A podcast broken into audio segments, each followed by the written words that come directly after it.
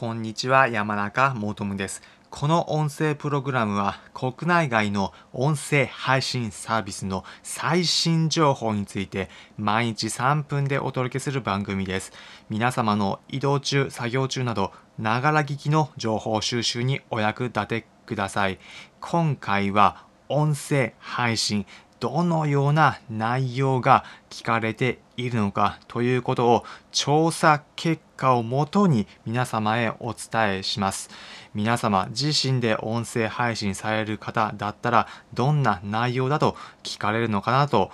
気になる内容最後までお伝えするのでぜひ聞いてみてください。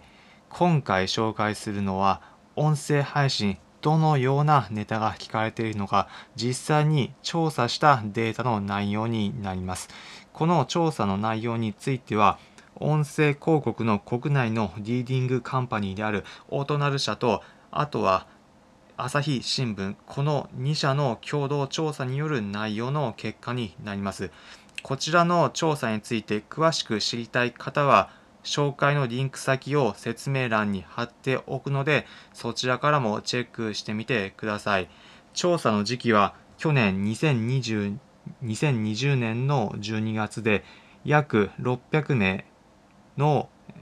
国内の男女でポッドキャストを月に1回以上聞いているという人たちを調査対象として聞かれたアンケートのデータになります。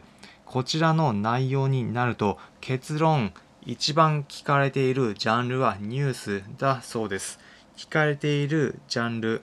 上位から順に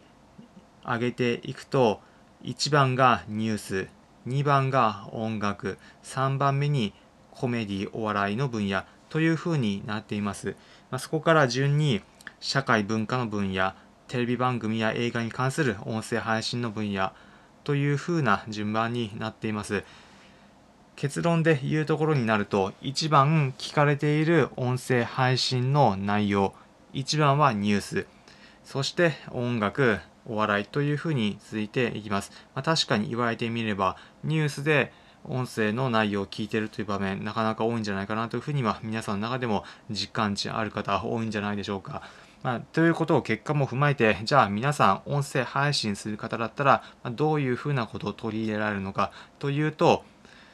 例えば皆さんの配信している内容ちょっとニュースのように仕立てるというようなこともできるのではないでしょうか、ま、私のこの配信の内容だったら音声の最新トレンドについてお伝えするというような形にしているので、まあ、ニュース形式というような、え、形になっています、